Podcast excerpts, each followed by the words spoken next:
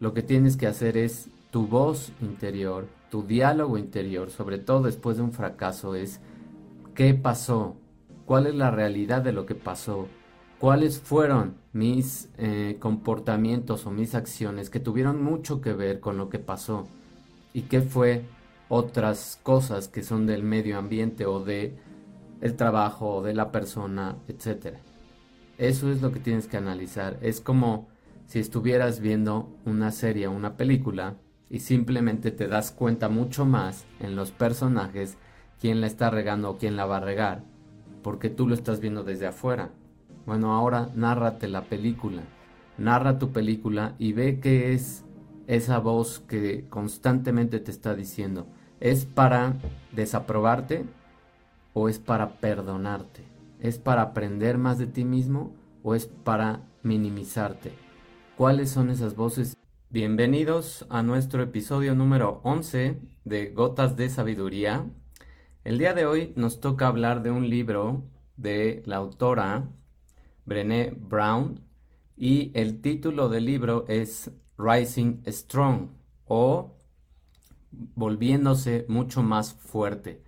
Y para hablar de estos temas y el episodio que es cómo usar tu vulnerabilidad para ser más audaz, lo que vamos a ir analizando es todas las reflexiones en este libro que es primero, cómo te acostumbras a ser complaciente con varias personas o caer en un complejo de víctima es algo que parece un estereotipo de moda, porque muchas personas actualmente se encuentran en ese complejo de qué va a pensar o qué va a decir la otra persona si expreso lo que siento.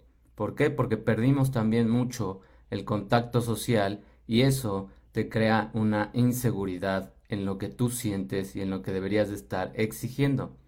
Por no saber también que ser vulnerable es reconocer quién eres y expresar tus sentimientos, pero también saber dónde comienzan tus límites. O sea, no nada más es ponerte a victimizarte en las redes sociales o en los posts o con la gente, sino es aceptar lo que estás sintiendo, trabajar con lo que estás sintiendo y sobre todo hacerte responsable de lo que estás sintiendo. No culpar a otros de lo que tú hayas eh, expresado o no, porque al final tú eres el único que sabe cómo se siente y el único que puede decir hasta aquí llega mi tolerancia en ciertos sentidos y en ciertas cosas que tienes que expresar. La frase más importante en este libro para mí es tienes que comprometerte con el fracaso para levantarte mucho más fuerte. Esto significa aceptar que es probable que fracases, no una, sino varias veces, y el fracaso no es otra cosa más que aprender, aceptar valientemente a darlo todo, de todos modos, a pesar de lo que nos haya pasado, a pesar de todo lo que hayamos padecido en nuestras infancias, etcétera, es levantarte y tomar todos esos aprendizajes del pasado como una experiencia, como algo que te está haciendo crecer. ¿Qué más tienes que hacer para empezarte a volver a través de ser vulnerable mucho más audaz, resiliente y arriesgado con tu vida? Que en segundo lugar tienes que recordar que no eres el único que está experimentando un fracaso si bien no podemos pedirle a otras personas que cometan errores por nosotros, podemos pedirle a muchas personas que nos aconsejen sobre el proceso de aprendizaje y también podemos aprender de las historias de otras personas. De eso se tratan los libros, de eso se tratan las reflexiones, de aprender de lo que otras personas han hecho y sobre todo buscar el nicho de personas con el cual nos identificamos y con el cual podemos crecer. Escoger un modelo de una persona a la cual queremos aspirar. Y no es copiar y no es volverte un impostor, no porque tú vas a hacer tu estilo, simplemente es aprender de las lecciones que esta persona tuvo cuando inició un negocio, cuando creció exponencialmente, cuando se convirtió en una persona con mucha influencia, etc. Finalmente, tienes que aprender a levantarte mucho más fuerte para que cambies realmente tu vida y las experiencias de recuperación también son extremadamente valiosas. Después del fracaso tiene que haber un profundo impacto, por supuesto, en quienes te rodean y es bueno que tú también sepas expresar que ahorita no estás en tu mejor momento. De esa manera, cuando te levantas más fuerte, es mucho más poderoso porque estás dando tiempo a que los mensajes caigan, a crear sentido. Y eso lo vamos a ver también en este próximo episodio del viernes, en los episodios completos, cómo aprender de estos procesos de la vida y cómo encontrarles un significado para realmente crear una nueva identidad. El primer paso en todo este proceso de ser vulnerable y de aceptar lo que nos ha pasado y de tomar responsabilidad es el ajuste de toda tu historia, de qué ha pasado, de por qué pasó ese fracaso, de por qué viviste esa pues esa relación, esa ese aprendizaje en tu trabajo, lo que sea que hayas pasado en tu vida, ese proceso de duelo, se, llama una revolución interna, se llama un eh, irte en tu historia y meterte un poco más, mantener un ojo crítico y una voz que te ayude a sacar la comprensión de todas esas debilidades, de todas esas experiencias y qué historias te estás contando tú también en los momentos en que estás pasando por este tipo de, de pues no tragedias, traumas pueden ser, y de lo que te ha pasado en tu vida. Revisar, desafiar lo que tú pensabas y aprender de cómo esas piezas se fueron moviendo y cómo es que se desarrolló ese evento y verificar la realidad con lo que te estás diciendo, porque muchas veces somos los peores críticos y nos eh, desafortunadamente metemos muchísimo eh, una crítica no constructiva, una crítica que nos daña, y eso es lo que empieza a crear un tema de sentirte avergonzado, de sentirte derrotado y de bajar tu confianza. Entonces lo que tienes que hacer es tu voz interior, tu diálogo interior, sobre todo después de un fracaso, es ¿qué pasó? cuál es la realidad de lo que pasó, cuáles fueron mis eh, comportamientos o mis acciones que tuvieron mucho que ver con lo que pasó y qué fue otras cosas que son del medio ambiente o de el trabajo o de la persona, etcétera. Eso es lo que tienes que analizar. Es como si estuvieras viendo una serie o una película y simplemente te das cuenta mucho más en los personajes quién la está regando o quién la va a regar porque tú lo estás viendo desde afuera. Bueno, ahora nárrate la película, narra tu película y ve qué es esa voz que constantemente te está diciendo. ¿Es para desaprobarte o es para perdonarte? ¿Es para aprender más de ti mismo o es para minimizarte? ¿Cuáles son esas voces? ¿Vienen de ti esas voces? ¿Vienen de ti esas palabras que constantemente te estás repitiendo? Ese es el análisis que hay que hacer en nuestras vidas y en la parte vulnerable.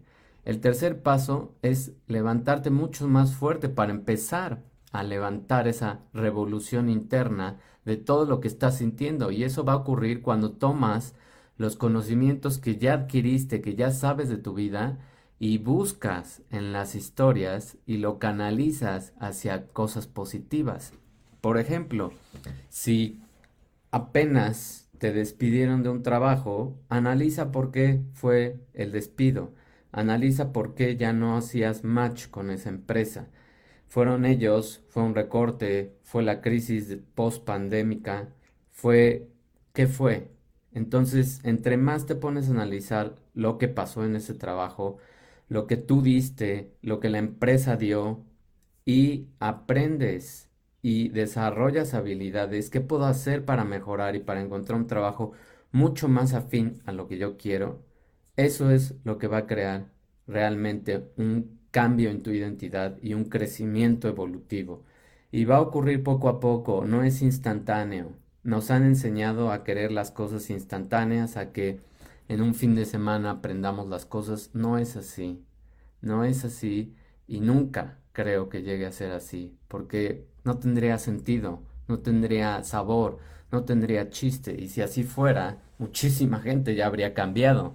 Si fuera instantáneo, si en un fin de semana que se van a un curso con em, gastándose más de 50 mil pesos cambiaran, pues muchísima gente habría ya distinta y habría mucho más resonancia entre lo que está pasando. Y no es cierto. Entonces, cada que pasamos por estos eventos de fracasos en nuestras vidas, de errores en nuestras vidas, son crecimientos si los analizas, si desmenuzas la historia, si armas de nuevo el rompecabezas, pero con tu conocimiento. Conoces esas personas que parecen simplemente seguir a pesar de que fracasan o fracasaron y se levantan más fuertes y aprenden la capacidad de esas personas de quitarse el polvo de esa caída y seguir luchando a pesar de todas las probabilidades es para muchas otras desconcertante y desafortunadamente para otras es motivo de envidia. Pero lo que hacen estas personas, si miras más de cerca, comienza a, seguir un patrón. Todas esas personas comparten un rasgo central. ¿Cuál es? La capacidad de tener en cuenta sus emociones, de regular sus emociones. Tú también lo puedes aprender a hacer y es parte de generar una inteligencia emocional. Es tener curiosidad acerca de lo que sientes, tener curiosidad acerca de tu diálogo y constituye el segundo paso para tener en cuenta tus emociones donde investigas lo que sucede dentro de ti y por qué sucede. Muchas, muchas emociones, muchos diálogos interiores no son nuestros, son creados como un em, escudo de defensa cuando tú viviste ciertos episodios en tu infancia y los construiste para sentirte más seguro, pero no sirvieron en ese momento porque te hicieron sentir menos dolor, pero anestesiaron muchas partes de ti y eso es lo que queremos ahora des desanestesiar, queremos despertarlo Queremos despertar esa conciencia evolutiva y emocional de reconocer nuestras emociones, de ser responsables de nuestras vidas y de dejar de estar eh, buscando culpables o cosas ambientales, porque nada de eso lo podemos controlar. Lo único que podemos controlar es lo que nos pasa a nosotros, el diálogo que traemos y lo que hagamos con los episodios que vivimos en nuestra vida haz de tu serie una, un blockbuster, haz de tu serie un éxito, haz de tu serie un nuevo estreno, edítala, ponle nueva música, mueve los personajes. La idea es que tu vida es moldeable, así como tu cerebro, y tu cerebro y tus emociones son también neuroplásticas. Todo lo que está pasando en nuestro cuerpo es reversible en cuanto a los daños que le hemos hecho y reparable en cuanto al futuro que podemos crear. Depende de ti nada más. El día que tú quieras lo puedes iniciar, pero necesitas comprometerte. Y no vale decir, lo voy a hacer un fin de semana. Puede ser que te sirva un poco, pero el chiste es disciplina, constancia y eso es lo único que te va a dar mucho más aprendizaje y va realmente a cambiar tu identidad. Espero te haya servido esta reflexión. Nos vemos en el próximo episodio el miércoles que entra y recuerda el viernes estreno el episodio completo para que estés pendiente donde voy a hablar de cómo aprender de toda tu vida y cómo moldear una nueva identidad. Si te gustó, si te hice pensar, ayúdame a compartir el video. Que tengas excelente tarde y mitad de semana. Nos vemos. Bye. Gracias por escuchar este episodio e integrarte en nuestra nueva comunidad para cultivar más conciencia y atención en tu salud interior, para crear una nueva generación de humanos.